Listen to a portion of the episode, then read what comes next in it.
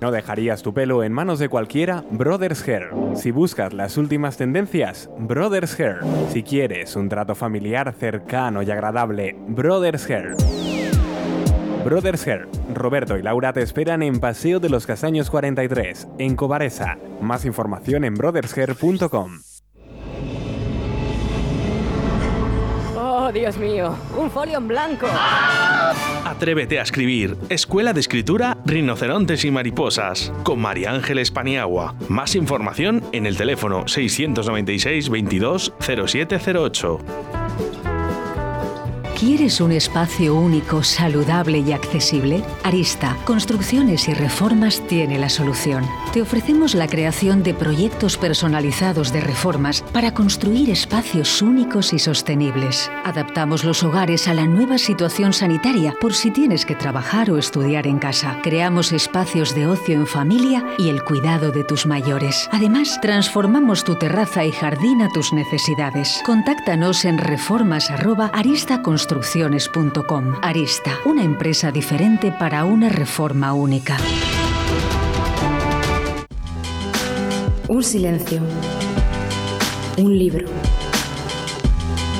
Un anhelo. Batallas entre versos y letras. Lugar de encuentro entre gentes, puntos y comas. Palabras buscando un dueño. El lapicero azul. Hola, muy buenas tardes. Aquí estamos, si no me equivoco, 23 de marzo, que no sé nunca en qué día vivo, pero sí, 23 de marzo. Vamos caminito, caminito de Semana Santa. Eh, si hoy es 23, creo que el domingo es Domingo de Ramos. Y mm, para el que lo quiera saber, 31 de marzo, miércoles santo, cumpleaños de María Ángeles Paniagua. Ahí lo dejo para el que quiera, que tome nota. Bueno, eh, la ganadora del concurso la semana pasada ha sido Nieves Álvarez. Enhorabuena, le recuerdo que eh, tiene un, libro de, premio, el, el, año de la desgracia, de Javier Pardo.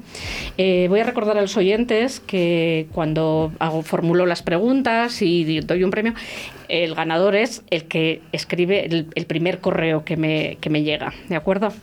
Venga, vamos con las preguntas de hoy. Uno, Voy a retomar una pregunta. Nuestro técnico, Óscar Arratia, además de hacer eh, por las mañanas Directo Valladolid, Valladolid Directo, de 12 a 2, eh, colabora en otro programa que se emite los jueves de 7 a 8. ¿Cómo se llama ese programa? Segunda pregunta. Hoy intervendrá en nuestro programa una conocida periodista para presentarnos su último libro, Pasiones Carnales. ¿Cuál es el nombre de esta periodista? ¿El premio? El libro de Pasiones Carnales. ¿Dónde tienen que enviar la respuesta? Al lapicero azul.r4g arroba gmail.com. Si no dejarías tu pelo en manos de cualquiera, Brothers Hair. Si buscas las últimas tendencias, Brothers Hair. Si quieres un trato familiar cercano y agradable, Brothers Hair. Brothers Hair. Roberto y Laura te esperan en Paseo de los Castaños 43, en Cobaresa. Más información en brothershair.com. Dios mío, un folio en blanco. Atrévete a escribir. Escuela de Escritura Rinocerontes y Mariposas. Con María Ángeles Paniagua. Más información en el teléfono 696 22 0708.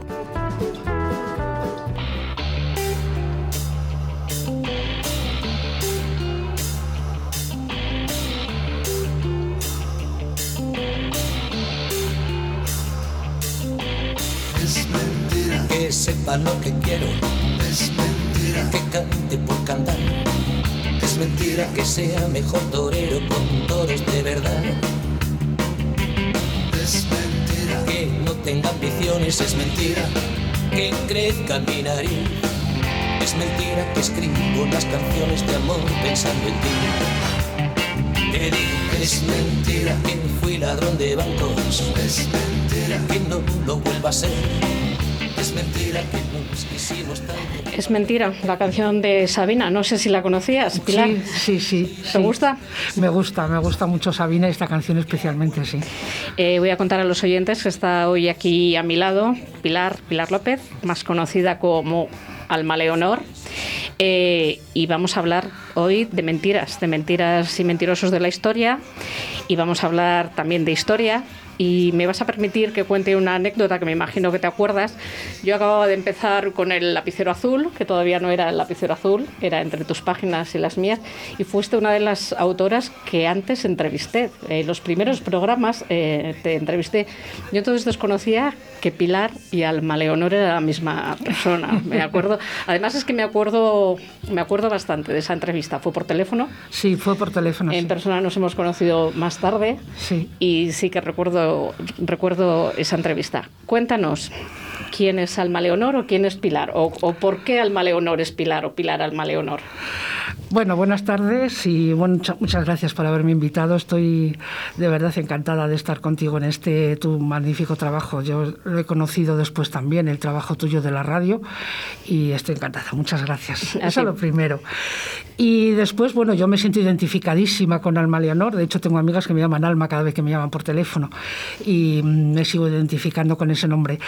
Eh, la historia fue muy sencilla. Yo cuando empecé hace muchos años, por el 2003 creo que fue, a empezar a navegar por Internet, pues me dijeron, yo no conocía nada de este mundo, y me dijeron, tienes que buscarte un nombre, tienes que buscarte un nombre.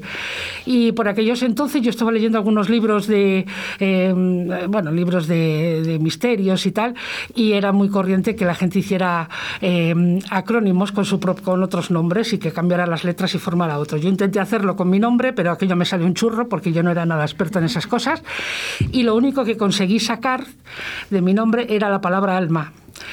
Y seguí buscando y salió la palabra Leonor. Y dije, pues mira, ya no busco más porque ya no hay manera de sacar más con mi, con mi nombre. Entonces se quedó con Alma Leonor.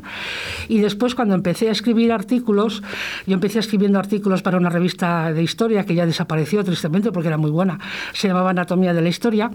El, el editor me dijo que eh, sería bueno que yo continuara con el nombre con el que ya se me conocía en Internet, porque bueno, yo em, empecé a ser muy activa en, en algunas redes, estaba con algunos grupos que publicábamos cosas, en fin.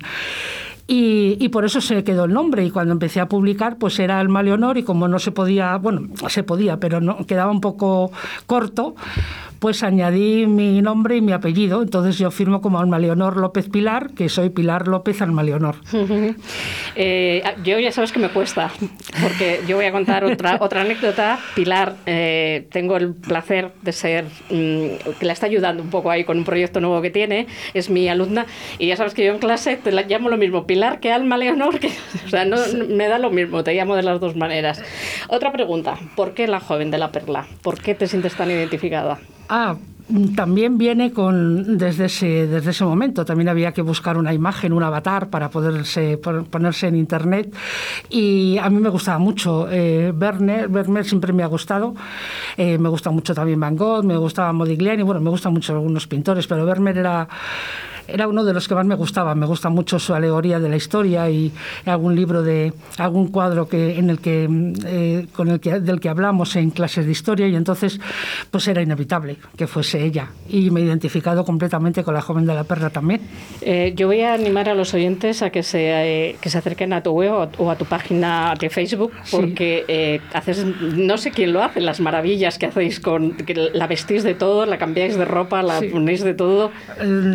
Eso, bueno, aparte de que hay algunas eh, amigas mías que me han hecho algunas obras eh, eh, para mí, expresamente para mí, ya digo que tengo gente que me quiere muchísimo, soy muy afortunada en ese sentido. Tengo algunas que han hecho para mí expresamente, gente con una habilidad tremenda. Las demás se pueden encontrar en, en Internet, hay gente que, que hace esas cosas con, con las caras de, de, la joven de la perla o de otros cuadros. Pero bueno, Tú siempre, tienes, siempre pones la, la oportuna, es muy divertido verlo en tus páginas. Eh, siempre empezamos el programa, eh, vamos a hablar de historia y de mentiras en la historia, pero a mí me gusta siempre introducir el programa con temas relacionados, eh, pero mm, bueno, un poco aparte. No he dicho que me acompaña Lucía, que es esta, esta señorita que tenemos aquí que va a ser periodista y que nos está acompañando, está haciendo sus prácticas en la radio, y las he dicho a las dos que íbamos a hablar de plagios literarios. Y las dos que son muy aplicadas, pues han buscado temas sobre ello. ¿Quién de las dos quiere empezar? ¿Con Cela? ¿Con quién empezamos? Eh, Lucía. Empiezo yo. Venga, ¿empezamos con Cela? ¿Te parece? ¿O quieres empezar? ¿Por quién quieres empezar? No, por Camilo José Cela. Está bien. Pues resulta que La Cruz de, San Andrés, una novela que ganó el premio Escándalo de el, premio, Planeta, en 1994, pues se vio envuelta en un, en un escándalo de plagio. Resulta que fue denunciada por una mujer que se llama Carmen Famoso y porque su obra Carmen, Carmela y Carminia es bastante parecida y se asemeja mucho. ¿Qué pensáis vosotras? A ver, yo este tema lo he tratado muchísimas veces eh, en el programa, sale muchas veces, cada vez que se habla de los planetas vuelve a salir el plagio de, Cela. Eh, es un, un tema que está pendiente porque además, eh, como falleció Cela, pues está en suspenso. Pero bueno, parece ser que lo que más argumentaba esta mujer, Carmen Formoso, y era que ella había entregado el manuscrito el día 2 de mayo y Cela no lo había, entregado hasta el día 30 de junio. Con lo cual, bueno, ella decía que lo que, que lo que había hecho la organización del Premio Planeta era entregarle el manuscrito, su manuscrito, el de Carmen, a Cela y que él, él le había dado una vuelta. No sé qué opinas, Pilar. Bueno, no conozco el caso ese exactamente, o sí que me voy a abstener de, opinar en ese caso concreto. Pero sí que es verdad que, bueno, pues eh, plagios existen y hay quien dice que no, son, no está el plagio, sino que es una inspiración en tal obra o, que puede ser una, eh, una copia con cita expresa.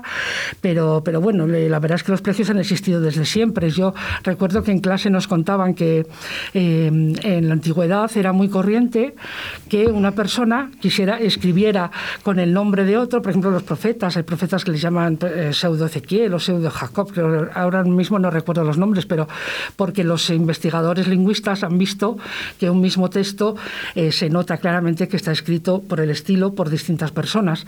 Pero es que eso no era, no era, mm, era habitual hacerlo, porque se pensaba que eh, a la obra le daba como más un carácter de mayor importancia si en lugar de firmar como yo, que soy Pepito Pérez, y nadie me conoce, pues lo firmaba con un nombre como Camilo José Cela, que lo conoce todo el mundo. Bueno, eso era en la antigüedad, ¿no? Y esto se va a mantener prácticamente hasta, hasta el siglo XVIII. Estaba, eh, además, en Roma.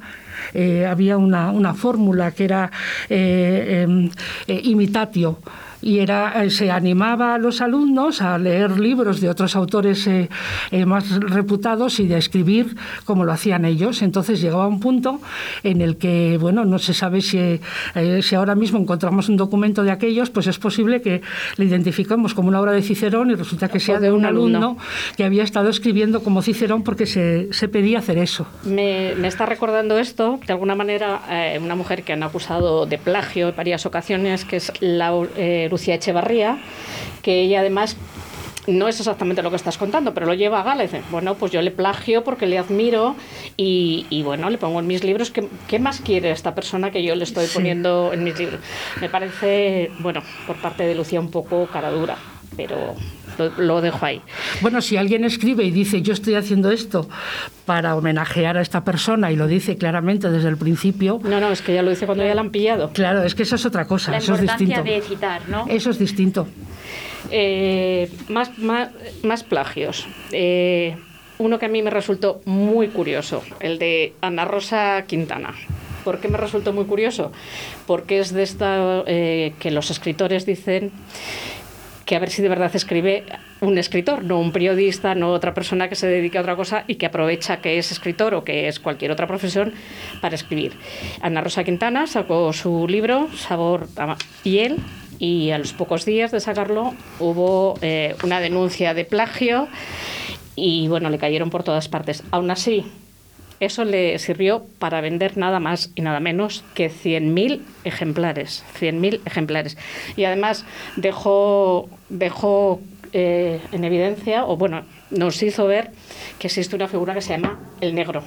Sí, sí, eso es lo que te iba a decir, que habría que saber si ese plagio realmente era de la persona que firmó el libro, que, eh, sobre la que se publicitó el libro, o si fue de una persona que escribió por, por ella, porque esa sería también otra forma de plagio, me parece a mí, que me encargues a una persona a escribir una serie de textos. Esto se da mucho en, en el mundo académico. Y que luego lo firmes tú. Eso de otra forma no se llamaría plagio, pero sí se llamaría un engaño de alguna manera. Bueno, yo, te, yo voy a contar que esto no lo he contado nunca, que muchas veces en las escuelas de escritores, eh, cuando hay eh, escritores con cierto nombre, sí que encargan a un alumno. Yo te doy las pautas, tú vas haciendo y eh, luego ponemos, pongo mi nombre. Yo solo lo he conocido y existe. Yo eso no es plagio. O sea, lo que hace un autor es utilizar a un alumno para que le haga el trabajo sucio y luego él poner el nombre. Yo sé que esas cosas existen. Y bueno, pues el tema de los siguen existiendo. Siguen. a ver, cuéntame. No, a mí me pasó en una clase. En una clase un profesor nos mandó a hacer un, eh, un trabajo que además nada tenía que ver con el título de la clase y luego además nos dijo, después de explicar todo lo que había que hacer, que teníamos que hacer un trabajo de campo, de investigación, con una serie de preguntas, etcétera, etcétera, nos explicó que todo eso lo iba a recoger y llevarlo a, a, un, a un, evento internacional en el que iba a exponer sus los resultados. Pero claro, todo el trabajo de campo lo íbamos a hacer como alumnos, nos dejamos claro. Me vais a perdonar porque mmm, esta periodista que ha dicho que nos iba a atender hoy, creo que nos está esperando ya a otro lado del teléfono. Buenas tardes, Marta. ¿Qué tal? ¿Cómo estáis? Pues encantada de tenerte en, en, estos micros, en este teléfono, en este caso. Lo Muchas primero, eh, Marta, darte la enhorabuena por Pasiones Carnales, tu último, tu último libro. Muchas gracias. Eh, Pasiones Carnales es una novela ensayada, un ensayo novelado. Pasiones Carnales es un ensayo novelado con una estructura literaria eh, bastante compleja en la que hay una parte mm, realmente ensayística eh, en la que yo desde mi punto de vista pues reflexiono a través de datos reales contrastados y rigurosos sobre todos los episodios de la historia que ofrezco. Luego hay como una parte que está entreverada con, con la leyenda que corresponde casi siempre a a los primeros eh, siglos que abordo en el ensayo porque estos hay datos que son imposibles de certificar y luego está la parte propiamente novelada que, corresponde a mi imaginación, aunque a mi creación literaria, pero siempre basada en, en eh, datos reales eh, que he leído sobre los propios protagonistas eh, de, de, esos de esa, de esa parte novelada, ¿no? Voy a decir contarle a los oyentes que Pasiones Carnales recopila la historia amorosa y erótica de los reyes desde y las reinas de, desde la Reconquista casi casi hasta nuestros días. Digo casi casi porque el último monarca que aparece es Alfonso XIII. Eh, bueno.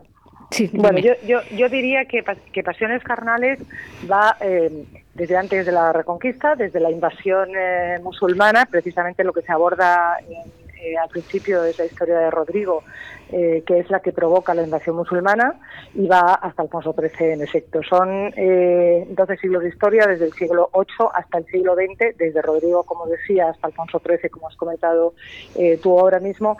Y, y, yo no diría tanto que es eh, un tratado em, erótico o, como has dicho, sexual o erótico. No, la historia amorosa y erótica. Eh, amoros.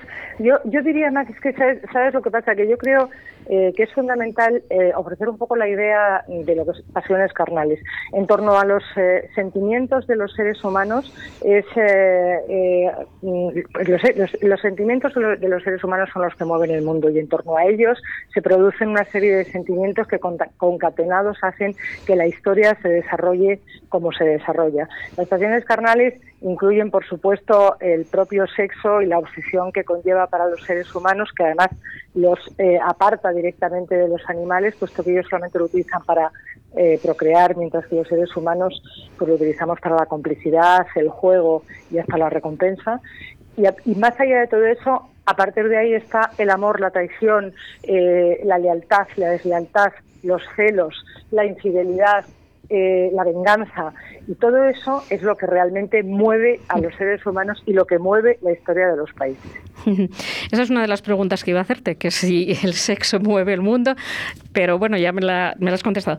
¿Por qué has elegido este tema? Porque eh, yo creo que ya tienes como 10, 11 libros publicados. Les recuerdo a los siguientes que Marta Robles es periodista. 16. vaya. 16. soy periodista y escritora, llevo escribiendo toda mi vida. En mi primer libro lo publiqué en el año 91, tengo 17 libros publicados, eh, entre ellos 8 novelas y el resto de no ficción. Y eh, en esta ocasión eh, he decidido aparcar momentáneamente el género negro en el que estoy muy instalada eh, y en el que llevo tres novelas que han tenido muy buena respuesta de crítica y de público.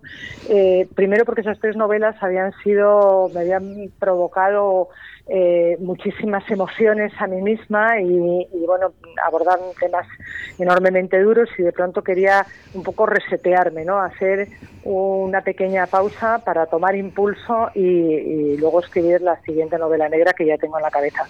Pero en, en ese intervalo me apetecía abordar otras trasciendas, porque de algún modo en, en, el género, en el género negro yo también abordo las trasciendas de la sociedad y en este caso lo que he hecho ha sido asomarme a la trascienda de la historia. Y si he elegido este asunto que, que te digo, el de las pasiones carnales, es porque realmente me he dado cuenta que muchos eh, grandes historiadores de todos los tiempos, desde Suetonio, por ejemplo, pues han abordado esa parte que nunca se, se suele incluir en las biografías oficiales y que realmente eh, mueve mucho más eh, la propia historia que el resto de las eh, cuestiones que a veces pensamos que son más fundamentales. Pensamos que todo que lo que sucede en los despachos o incluso en los campos de batalla es más importante que lo que tiene que ver con los mm, sentimientos y realmente está comprobado con no. De, hecho, te citaba Suetonio, por ejemplo, porque él escribió eh, La ida de los doce Césares y, y bueno, pues eh, aportó detalles muy escabrosos de sus eh, propias biografías y de sus pasiones carnales porque le parecían absolutamente definitivas.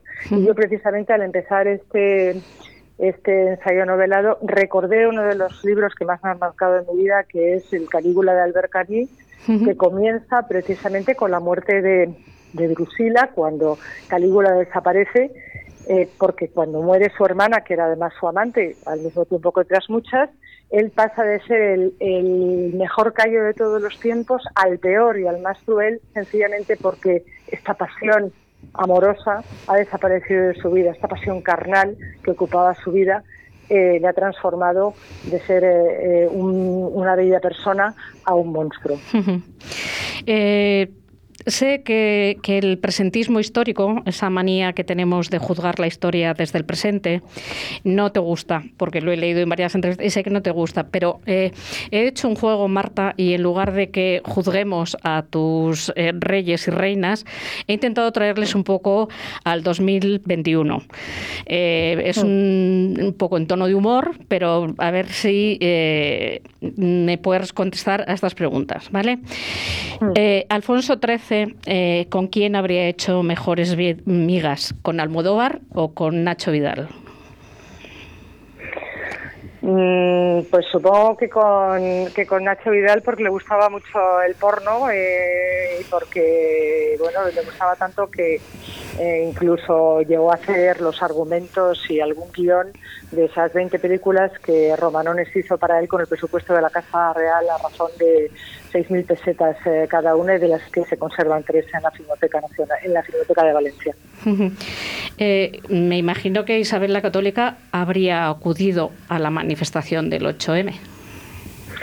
Bueno, eh, no, no, no, sé, yo creo que desde luego no habría acudido este año. Este año, desde luego que no. Este año no habría acudido porque ella era una, era una mujer muy, muy responsable y estoy convencida de que no habría puesto en peligro a su pueblo ni tampoco a, sí misma, con lo cual este año no habría acudido, pero es posible que otros sí, porque siempre digo que, aunque era tan católica que tenía que aceptar lo que en aquella época el catolicismo eh, obligaba a, aceptar, como era la abnegación y la sumisión al hombre, ella era una mujer que, reivindicaba que las mujeres tenían capacidades absolutamente para todo, incluido para gobernar. Eh, Luisa Isabel de Orleans y Francisco de Asís, eh, Paquita Natillas, ¿habrían subido a una carroza del orgullo? mm, sin ninguna duda, Luis Isabel de Orleans, eh, la mujer de, eh, de, Luis I el efímero, que el hijo de Felipe V sin duda hubiera eh, subido a una carroza gay, ella era lesbiana y de hecho queda constancia en la historia porque además eh, es, es, creo el único personaje que hay constancia absolutamente probada porque ella misma se la vio con otras damas de la corte pues casi practicando el acto sexual en sus habitaciones, con lo cual eh, seguramente ella sí y desde luego Paquita Natillas eh, pues es muy probable que también, aunque no sé si lo hubiera llevado con más discreción, porque a él le venía muy bien ser el padre, aunque no lo fuera, de los hijos de Isabel II, porque eso le suponía una renta eh, bastante considerable, con lo cual, pues a lo mejor hubiera preferido mantenerse oculto a, dejar en evidencia total y absoluta lo que era Vox Populi, que era eh, su, tendencia sexual, ¿no? Eh, pero mm, debo decirte que a esa, a esa carroza mm, del orgullo gay probablemente se hubieran subido algunos otros reyes también. Sí, probablemente. Y bueno, aunque no es español, no es española, ¿Podríamos encontrar alguna, alguna similitud entre Camila, la esposa del actual príncipe Carlos, y Leonor de Guzmán? Yo creo que ninguna. Yo creo que para nada, eh, para nada, porque porque por mucho que, en el matrimonio de, Carlos y Diana fueran tres contando a Camila, Camila era una mujer casada que tenía otra vida y, bueno, pues eh, eh, estuvo mucho tiempo en la oscuridad. se mantuvo absolutamente en, el anonimato durante mucho más tiempo del que nosotros nos dimos cuenta, hasta que realmente casi decidieron que aquello se hiciera público o hasta o mejor dicho hasta hasta que Diana decidió que se hiciera público en el caso de Leonor de Guzmán eh, desde que empezaron sus amores con Alfonso XI eh, la reina pasó a un segundo plano y, nunca más la volvió a considerar como reina. La reina de facto fue Leonor de Guzmán y fue considerada así dentro y fuera de las Cortes Españolas. Yo creo que eso no pasó con Camila. No, pues, ni, pasa, ni va a pasar, creo yo. Eh, tengo aquí a mi lado a Pilar López, Alma Leonor. Ella ha escrito un libro que se llama eh, La mentira y los mentirosos de la historia. Preparando el programa eh, me he acordado de ti porque es un ensayo y te lo cuento como anécdota. ella mm. cuenta en este ensayo que Bram Stoker, el autor de Drácula, tiene un libro que se titula eh, Presuntos impostores. famosos, impostores. famosos impostores. Y en este libro, de, fíjate, es que me resultó curioso porque sea el autor de, Drácula. Él afirma que Isabel I de Inglaterra era un hombre.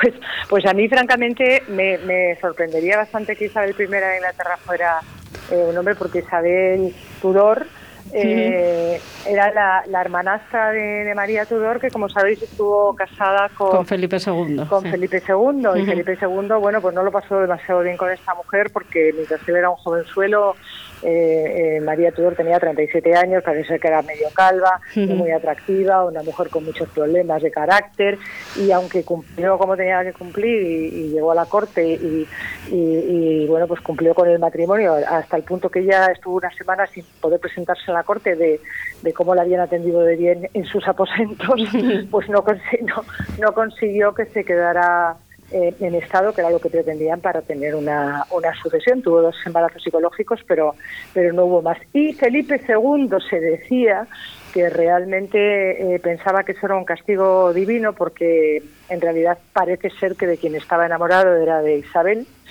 eh, y parece que Isabel le correspondía, era una, una relación absolutamente platónica, pero según llegaron a contar, Isabel mantuvo un retrato de Felipe II en su mesilla incluso en los tiempos de las máximas desavenencias políticas. si era un hombre o no, desde luego, como se supone que era más platónico, pues mira, a lo mejor lo era, ya sabes. Nunca se sabe, ¿verdad? Eh, mm, te va a hacer una pregunta Lucía. Lucía es una estudiante de periodismo que me está acompañando y ella quiere preguntarte algo. Si me permite, voy a hacer dos. Y la primera es Isabela Luciaga. ¿Puede ser que realizase la primera denuncia sexual falsa de la historia? Isabel II. Bueno, eh, esa, es, es, una hipótesis que yo desarrollo en el libro de Pasiones Carnales, porque eh, Isabel II, el, primero de sus amantes fue Salustiano de Olózaga. Isabel II es una mujer que llegó al trono siendo una niña con 13 años, estaba muy desatendida, su padre había muerto y su madre no le prestaba prácticamente atención porque no tenía una buena relación con ella y al mismo tiempo porque estaba ya mm, atendiendo los, los amores de, de Fernando Muñoz, que era el guardia de corps el que se había enamorado y con el que se iba a casar. Con lo cual era una niña muy desatendida, era un momento muy complejo en, eh, en España desde el punto de vista político y fue su mentor, Salustiano Lózaga, eh, pues eh, con el primero con el que Isabel tuvo en relaciones sexuales. Y un poquito más adelante, ya, ya habiendo tenido este contacto físico, pues se produjo un incidente que es que eh, el propio Salustiano Lozaga se presentó en sus aposentos y se supone que la convenció para que ella firmara un documento. Y al día siguiente ella en el Parlamento dijo poco más o menos que, la había forzado a, firmar ese documento. Eh, me resulta un poco extraño, teniendo en cuenta la relación que había entre ellos, que se produjera este forzamiento ¿no? por parte de, de que no es un eh, personaje que goce de mis simpatías, pero eh, es posible que, esa denuncia eh, fuera más protección de la propia reina que, que realmente una denuncia de un forzamiento sexual. Sí. Y ahora la segunda. Desde tu parecer, ¿qué relación mantenían el rey Carlos IV, María Luisa de Parma y Godoy? ¿Primera relación poliamorosa de la historia de la corona? Pues yo más que relación poliamorosa, teniendo en cuenta que cuando María Luisa de Parma Mm, está a punto de morir, llama al confesor y, le dice que, quiere quedarse en paz con Dios y, dejar muy claro y por escrito para que lo sepa todo el mundo que de los 23 embarazos que tuvo en ninguno había participado su esposo, pues yo más bien, más bien creo que a lo mejor el rey con quien tuvo relación fue solamente mm, con Godoy, tenía una dependencia eh, de, María Luisa de Parma sin ninguna duda, pero mm, si hacemos caso a lo que dijo ella, desde luego eh, no tuvieron ningún tipo de relación. Eh, mm, yo doy todos los datos de esta historia bastante escabrosa para que sea el propio lector el que saque sus, sus conclusiones. Era una relación en la que yo creo que había mucha obsesión, mucha dependencia, de, como digo, por parte de Carlos IV eh, de María Luisa de Parma y también a su vez mucha extraña dependencia de María Luisa de Parma de Godoy que aguantó lo que no están los escritos con tal de, tenerle a su lado y, volvió con él infinitas veces. Pero desde luego el amor que tenía eh, Carlos IV por Godoy es, eh, está absolutamente demostrado en distintos episodios de esa historia que compartieron y desde luego en alguna carta que dejó como testimonio. Pues muchísimas gracias, eh, Marta, por presentarnos tu novela, por darnos tanta información. Eh, me voy a quedar, si me lo permites, que me imagino que, casi todos los que te hemos entrevistado nos hemos quedado con esta frase eh, de Oscar Wilde. Todo en la vida trata sobre sexo, excepto el sexo que trata de poder. Muchísimas gracias, enhorabuena por esta, por esta eh, novela, por este ensayo novelado y bueno, pues esperamos tu siguiente novela negra. Muchísimas gracias, Marta. Muchas gracias y espero que la disfrutéis como corresponde. Un abrazo.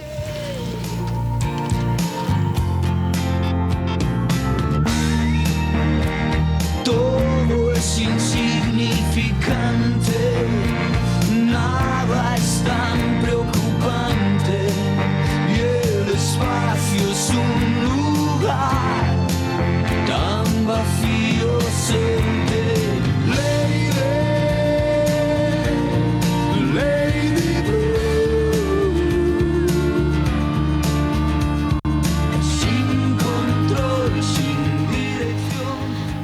Bueno, pues esa era Marta Robles y este es Bumburi.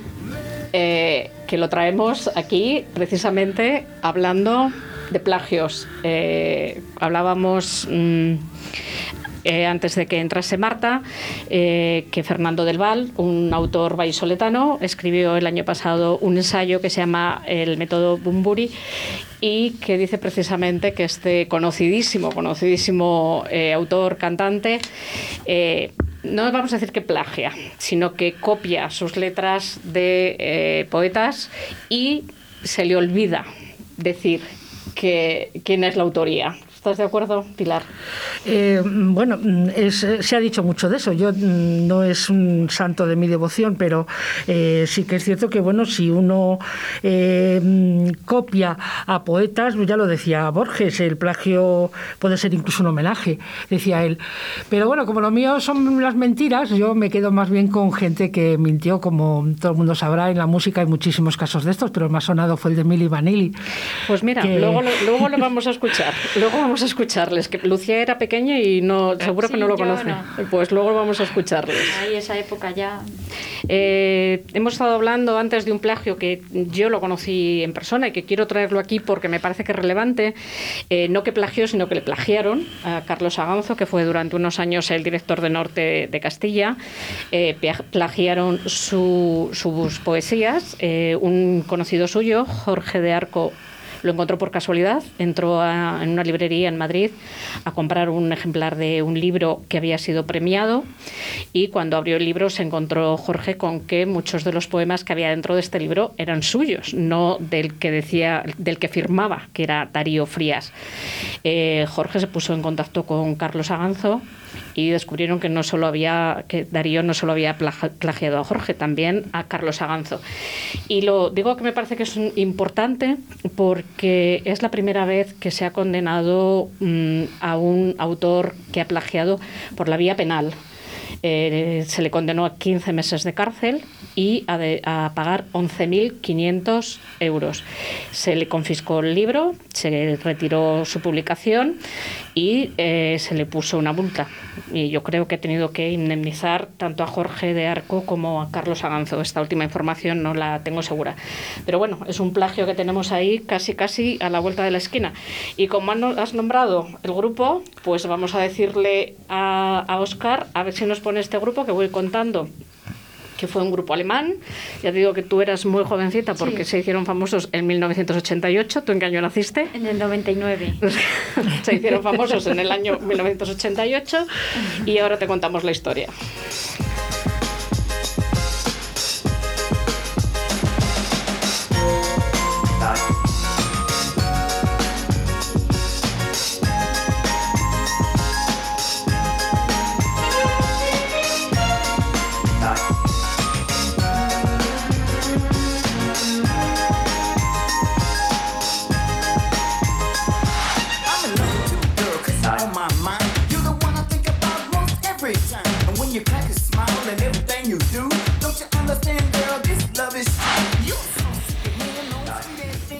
Mira, te está enseñando Pilar la foto porque era un, dúo, eh, Mili Vanilli, que eran guapísimos, era un grupo alemán muy guapos, que cantaban muy bien, que en poco menos de un año fueron superventas, fueron eh, premio Grammy eh, y al año se descubrió que ni cantaban, ni bailaban, ni eran ellos. O sea, las voces no eran suyas, todo era un montaje y, bueno, pues le retiraron el premio. Ellos intentaron después, mm, por su cuenta, volver a cantar. No tuvieron éxito. Los que de verdad cantaban tampoco tuvieron éxito. Y bueno, eh, uno de los de los de los que daba la cara, de los que ponía, los que hacía el playback, eh, murió en 1998 de sobredosis. Fue una historia muy muy comentada, me imagino que la has traído a colación, Pilar, porque fue porque eh, al final lo que se decía es es que ellos daban la cara porque eran guapos. Los de la voz, como no, los que ponían la voz, como no eran tan guapos, estaban detrás del telón. Y me alegra mucho de que lo hayas traído, este tema. Hablando de, como yo hablo de mentiras, eso, de todas maneras, ya te digo, en mi libro no, no entré eh, en los temas de las mentiras en el cine, las mentiras en la música, las mentiras en el deporte. Eh, hay un mundo ahí que daría no para uno, sino para más de un, libro, pero bueno, a lo mejor hay una segunda, una eh, segunda edición. Vamos a ir con, la mentira y los mentirosos de la historia. Eh, no es tu primer libro, después hablaremos de otros libros que tienes y de uno que acabas de sacar.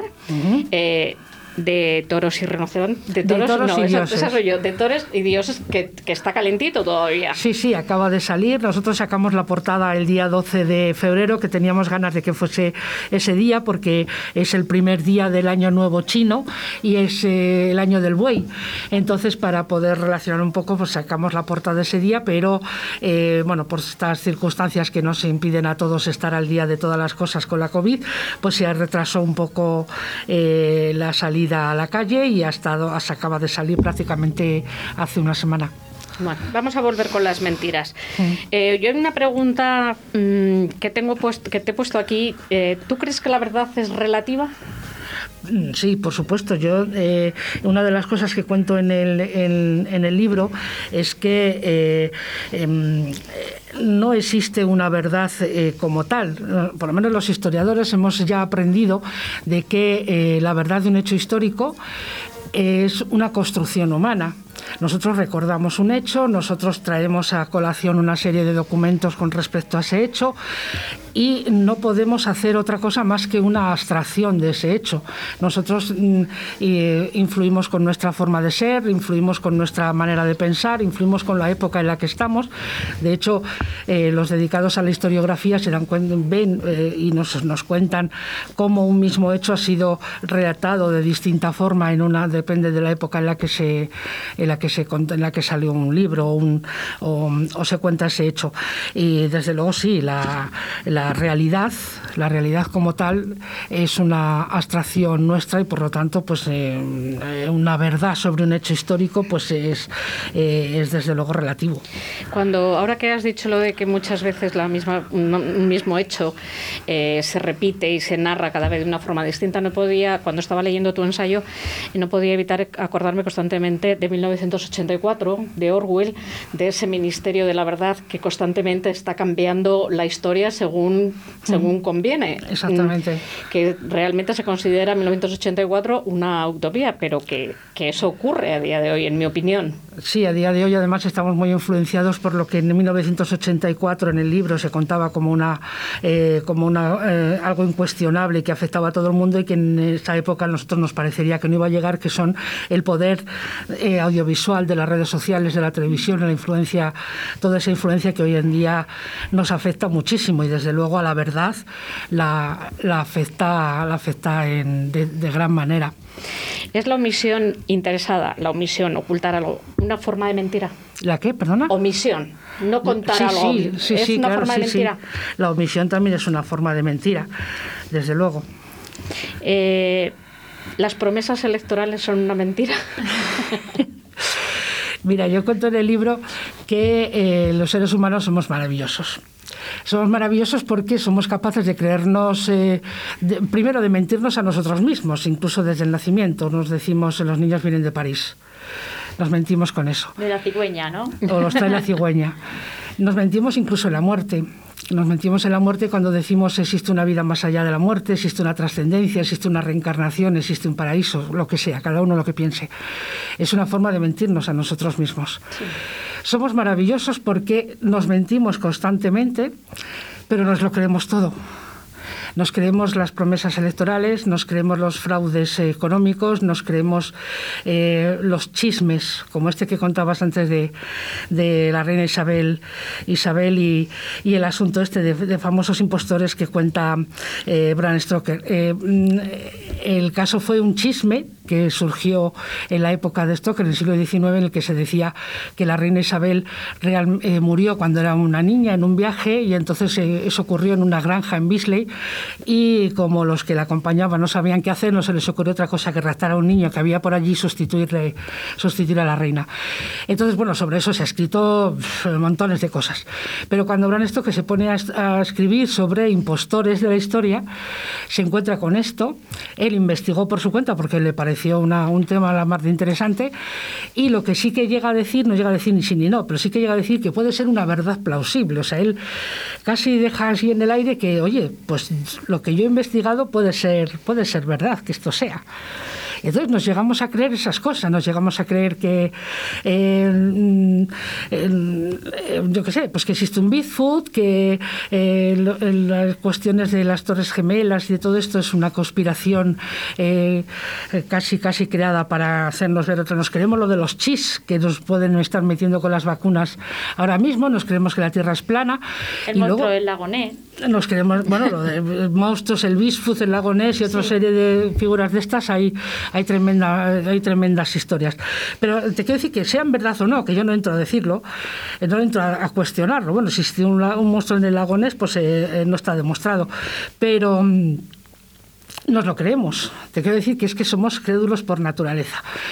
Y eso me parece que son humanos maravillosos en ese sentido. Pero sí que es verdad que nos mentimos y mm, nos mentimos mucho nos creemos las mentiras y luego cuando te ponen delante verdades incuestionables, no te las crees. ¿Qué son los protocolos de Gion? Bueno, esto de los, protocolos de los sabios de Sion fue em, hablando de plagios y, yo más que de plagios lo que hablo en mi libro es de, ciertos libros que ha habido a lo largo de la historia y que podían, em, podían influir de una u otra manera en, la misma. ¿no?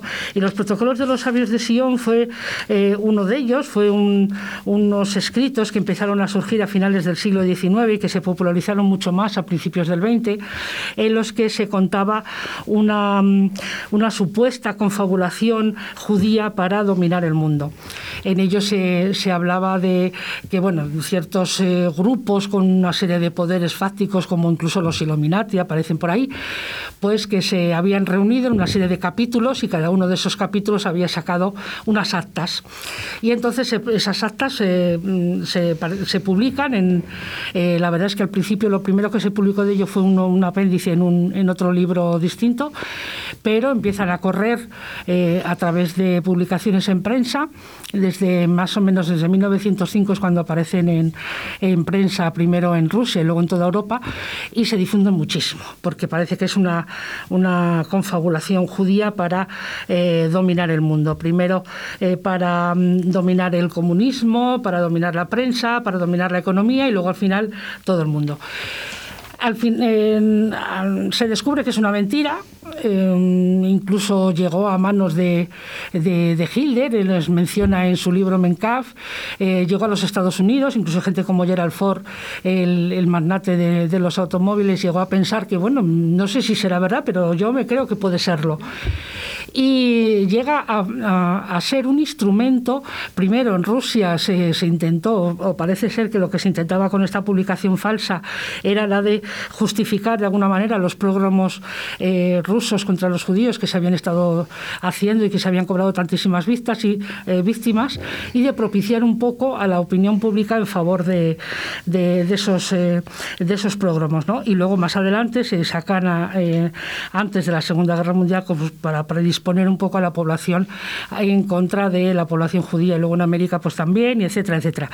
En el Memorial del Holocausto hay muchísima información sobre lo que sucedió con los protocolos, hay sentencias que se dictan en, en contra de ellos, hay pruebas que se realizan sobre ellos, se demuestra eh, eficientemente que son falsos, hay declaraciones eh, de todo el mundo diciendo que son falsos, pero existen muchísimas ediciones, solamente en el museo de, en la biblioteca del Museo Británico existen como 43 ediciones de, de, este, de estos libros y a día de hoy se siguen eh, eh, se siguen publicitando y se siguen sacando y se siguen estudiando y se, se sigue machaconamente diciendo que pueden ser verdad. Eh, ¿El concepto de verdad o, la verdad cambia dependiendo de la religión? a ver, mm, no cambia. Yo creo que no cambia. Todas las religiones mm, afirman en sus libros y en sus, sus dogmas que la mentira es un, pecado todas, por lo menos las, tres monoteístas, el cristianismo, judaísmo, cristianismo, islam, para los tres son un pecado. Lo que pasa es que hay matices. A mí, por ejemplo, me gusta señalar mucho que en la Biblia, eh, yo no, entro en el libro a discutir si lo que se dice en la Biblia es verdad o mentira, no, era esa mi labor. Pero sí que, por ejemplo, se menciona que Eva, eh, al ser preguntada que por qué había comido de la manzana de, que estaba prohibido comerla del, árbol del bien y del mal, dice, eh, la serpiente me engatusó, me engañó, y luego ella engatusó a Adán para comerla. Su castigo, como sabéis, fue la expulsión del paraíso de ambos y también un estigma que va a llevar el resto de la humanidad del pecado original, por siempre, jamás. Sin embargo, acto seguido, cuando Jesús le pregunta a Caín qué ha sido de su hermano Abel después de que lo ha matado, le dice, yo no lo sé, soy acaso el guardián de mi hermano. Y cuando Dios descubre la verdad, su estigma simplemente es que todo aquel que le toque va a tener eh, una serie de años de, castigo. Existe una diferencia clara entre el pecado que comete la mentira que comete la mujer y la mentira que comete el hombre, incluso en la Biblia. Pero bueno, todas las religiones dicen que la mentira es un pecado. Existen también, eh, bueno, en el mismo cristianismo, los eh, estudiosos como San Agustín, Agustín de Hipona o, Tomás de Aquino establecieron, hicieron, estudiaron muchísimo sobre la mentira y estuvieron y realizaron niveles a ver cuál podía ser peor o mejor o cuál podía ser considerado pecado venial y cuál no. Para ellos la peor de todas era la calumnia y, y luego en, otras religiones, en, el judaísmo tampoco se acepta la mentira, pero bueno, hay eh, situaciones en las que sí que se permite, o no, no es que se permita, sino que se, eh, se comprende que alguna persona pueda disimular una mentira, y también en el Islam. A mí en el Islam me ha hecho mucha gracia que se permite la mentira entre los esposos para, ah. para engrandecer los halagos. O sea, que mm, tú tienes de pareja una persona que mide 1,40, pero dices, pero qué grande, qué estupendo eres. Y eso el Islam te lo permite porque es para halagar a tu pareja. Sí, bueno, lo que, lo que existe en el Islam es eh, una norma que se llama de la, es la taquilla, es una norma que se escribe así, la taquilla, y que es, eh, digamos, una manera de disimular eh, una verdad en favor de un bien mayor. Eso es el espíritu de la taquilla, ¿no? Entonces se permite la guerra, disimular que uno es musulmán en el caso de que su vida corra peligro, y se permite también entre, entre los esposos en beneficio de un bien mayor. Yo cuando, cuando hablaba de mi libro, cuando hacía las presentaciones de mi libro de, eh, de, este, de las mentiras de, y las mentirosas de la historia, llegaba a este punto, siempre me paraba y decía, no penséis que el Islam permite el adulterio, no penséis que esto de que permite la mentira entre los esposos se está refiriendo a que permite que exista un adulterio y no se cuente, no. Lo que permite, lo que dice esta norma de la taquilla es que siempre, eh, y además no habla de que se pueda mentir, dice que se pueda disimular, ojo, ¿eh? siempre y cuando en el corazón eh, del, que disimula esa mentira se siga manteniendo la verdad eh, intrínseca, pues puede hacerlo y entre los esposos es eso para un bien común, para poder llevarse mejor. Eh, cuando estás hablando de todo esto, que pueden disimular la mentira o pueden... la Inquisición buscaba la verdad a toda costa, con todos los métodos habidos y por haber. Entonces, mm. ¿cuántas veces se habrá tomado la mentira como verdad en los juicios de la Inquisición, muchísimas veces. Yo ni me lo imagino, vamos, porque una persona sometida a los horrores de, de las torturas que, que, empleaba la Inquisición para poder sacar de, de mentira verdad, eh, no me les quiero ni imaginar. Todo, el mundo haríamos lo mismo. Supongo que si te empiezan a torturar de esa manera dirías muchas veces que sí, que, que eres, eh, que has hecho tal o cual cosa, o que has hecho has participado en un aquelarre, o que realmente has incumplido los votos del, del cristiano nuevo no sé. Eh, bueno, hablamos de la Inquisición, pero la semana pasada entraba por teléfono Javier Pardo, hablando precisamente del año de la desgracia, de las torturas que se hacía, nos recordaba mucho al crimen de Cuenca, cómo se torturaba eh, a los que se creía culpables solo para, para cerrar el, el caso. Hmm. Sí, es que la, bueno, la, la, búsqueda de la verdad ha sido una constante desde, desde el principio de la historia. Todos eh, queremos mantener la verdad, pero es muy difícil poder eh, encontrarla o poder hacer que alguien la diga. De, eh, de hecho, existen, bueno, pues desde cuestiones folclóricas como eso de, de la boca de la verdad que existe en Italia, que tú metes la mano y si eres un mentiroso te la corta, o existen también, ya hablando de los métodos policiales pues existen desde el polígrafo a eh, eh, sueros de la verdad que te inyectan y etcétera. Pero bueno, ninguna de las tres cosas asegura tampoco que se pueda decir una verdad con ello. De hecho, lo del folclore pues es eso, no deja de ser un folclore. Nadie asegura que si mientes te van a comer la mano metiéndola en la boca de la verdad. Y el, polígrafo está cuestionado en muchos sitios, en algunos sitios, en algunos lugares no se, no se admite como prueba y también los, los sueros de la verdad están penados por la ley su utilización, o sea que en realidad es muy difícil hacer que alguien diga la verdad. Voy a cambiar un poco de tema. hablando de mentira, pero en otro ámbito. Eh, ¿Qué te parece lo de mentir por razones de Estado? Oye, parece horrible. Yo del, del libre lo peor que lo que con lo que peor he pasado ha sido con el capítulo de, de las mentiras de por razón de Estado. Eh, Nixon, Bush. Sí, bueno, eh, ahí comento, hablo de tres presidentes norteamericanos porque son los que primero nos van nos vienen a todos a la, a la cabeza. Nixon, que se descubrió que mentía y entonces tuvo que dimitir en razón de aquellas mentiras del caso Watergate. Hablo de Bill Clinton, que nunca eh, admitió eh, haber cometido perjurio, pero sí que se le acusó de ello y luego al final tuvo que admitir que bueno que no tuvo relaciones sexuales con la becaria, pero algo sí. O sea, un sí sí, pero no, pero un no, pero sí. Algo tuvo que admitir. Y luego hablo de, de George Bush que, Jr., que eh, eh, organizó un- aquella reunión de las, de las Azores con otros dos presidentes europeos, eh, eh, José María Aznar de España y Tony Blair de, de Inglaterra, que estaba presidida una reunión que, cuyo anfitrión era eh, Duro Barroso, que era el presidente de la Comisión Europea en aquellos entonces, y en merced a eh, unos informes, unos supuestos informes sobre que Saddam Hussein tenía armas de destrucción masiva, pues se organizó aquella guerra de Irak y aunque hoy en día todavía está ahí eso en el aire, sí que Duró Barroso llegó a decir que él, él fue engañado en aquella reunión, o sea que algo hubo. Eh, yo de todos ellos creo que el, que el que no es por razones de Estado, es mi opinión, es Clinton. Es para salvar su persona, en mi opinión. Sí, bueno, pero razones de Estado sí que la, sí que la hubo porque podía haberlo dicho, pero si lo decía perdía el, el cargo. Eh, Tú entenderías que, me voy a meter en un charco importante, ¿eh? entenderías que en este momento que estamos pasando la pandemia, se nos estuviese mintiendo por razones de Estado? No. ¿Tú crees que en algún momento no se, se, está, se oculta algo de verdad por Sí. razones de Estado? Sí, Yo, ¿Crees que la inmensa mayoría opina como tú? no. De los charcos es mejor salir a saltitos con ¿Verdad? respuestas cortas. Vamos a cambiar un poco de tercio. ¿Existió Homero? ¿Existió, perdona? Homero.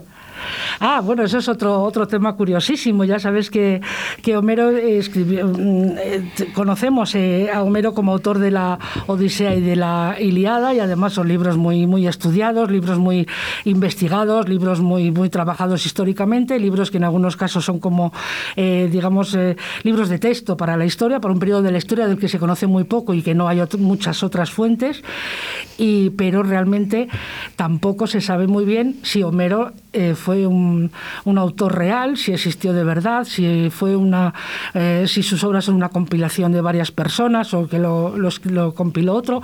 No se sabe prácticamente nada de la vida de, este hombre y entonces, bueno, pues además eh, un personaje muy curioso que pedía inspiración a las musas para poder escribir sus libros y que además decía que, bueno, que él preguntaba cosas por ahí, lo que le contestaba lo escribía, pero que no se veía en la obligación de creérselo todo. Pero él lo decía. Eh, me ha resultado muy curioso cuando hablas de fraudes arqueológicos de lo que ocurrió con Altamira. Que estaba, yo creo que hay un momento que estaba todo el mundo tan acostumbrado a que en la arqueología mintiesen. Además, me ha sorprendido que no solo mentían, sino que además enterraban los restos para luego hacer como que les encontraban.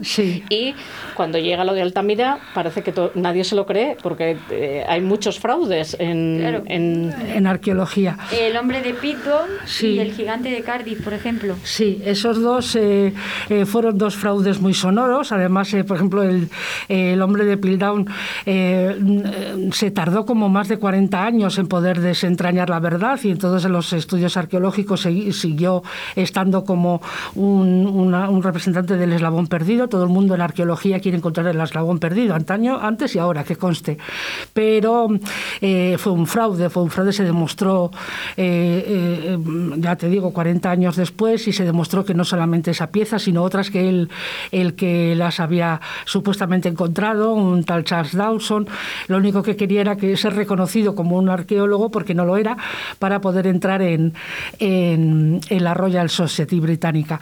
Y el otro, hombre, eh, el otro fraude, el de Cardiff, también fue muy curioso, porque eso, fue, eso sí que fue curiosísimo. Yo es que con esto me parto mucho el pecho, porque, a ver, o sea, un señor que dice que tiene un cuñado que es muy religioso y entonces para demostrarle que, que, no, que no se puede tomar al pie de la letra todo lo que dice la Biblia, que la Biblia hay un párrafo con la que dice que hubo gigantes que habitaron una vez la Tierra, pues entonces no se le ocurre otra cosa que hacer un gigante, eh, un hombre gigante, le entierra y luego hace como que el cuñado lo descubre. Y entonces, claro, cuando se descubre se montó una historia alrededor de aquello que mucha gente realmente se lo creyó, se creyeron que era La eh, la prueba, revelación. la prueba con, eh, constan- eh, constante, la prueba de que eh, sí que Sí. existieron esos gigantes eh, sobre la Tierra, ¿no? Sí. Y entonces, muy avispado, el señor en su propia granja mo- puso el, el gigante y cobraba un dinerito por verlo.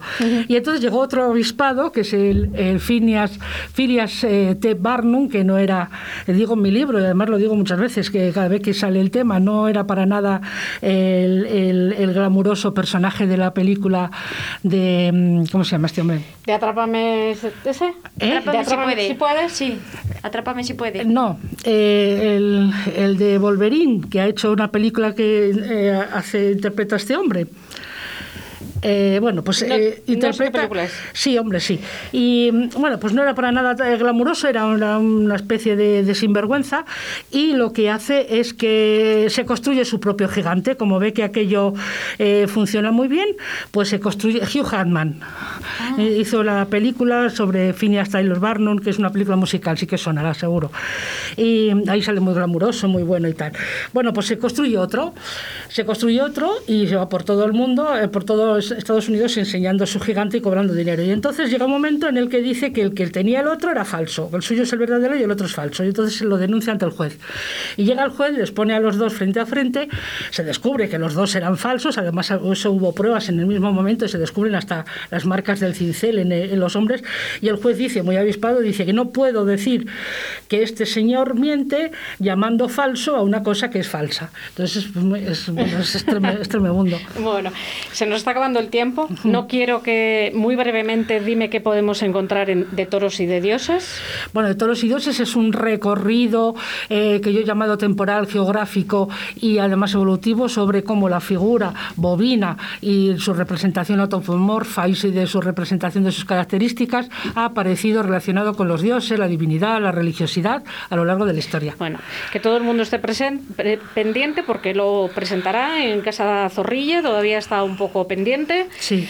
Eh, no me queda más que darte las gracias por haber venido. Se te ha hecho el tiempo cortísimo, me imagino, Sí, son lo nervioso que corto. estabas. Sí, sí, es verdad, sí. Eh, se me ha quedado en el tintero muchísimas cosas. Anastasia, Baldomera Larra, mm, Rambo si existió o no existió, muchas cosas. Sí. Te voy a invitar otro día que vengas a seguirnos contando cosas.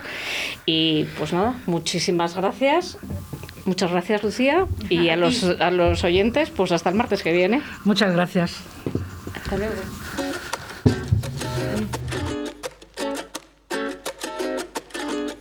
Con la sonrisa que Dios me ha dado y mi manera de caminar, la chulería que yo he adoptado para camuflar la inseguridad.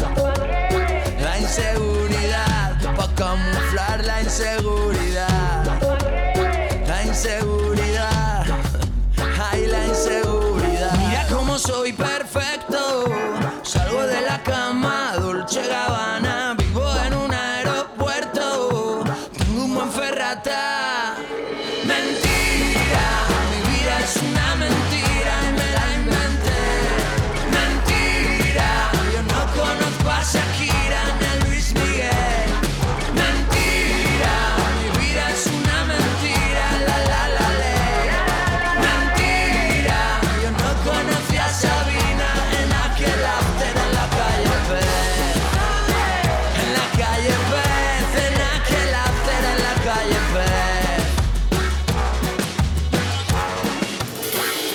que nadie se entere que aquí todo es mentira. Que me hice pipí en la cama hasta hace 15 días.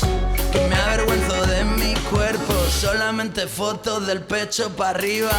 Para un momento no me saques de perfil, de frente, que no me gusta mi nariz. Bórrame la mancha y la cicatriz y edítame a ver si me veo feliz. Mentira, mi vida es una mentira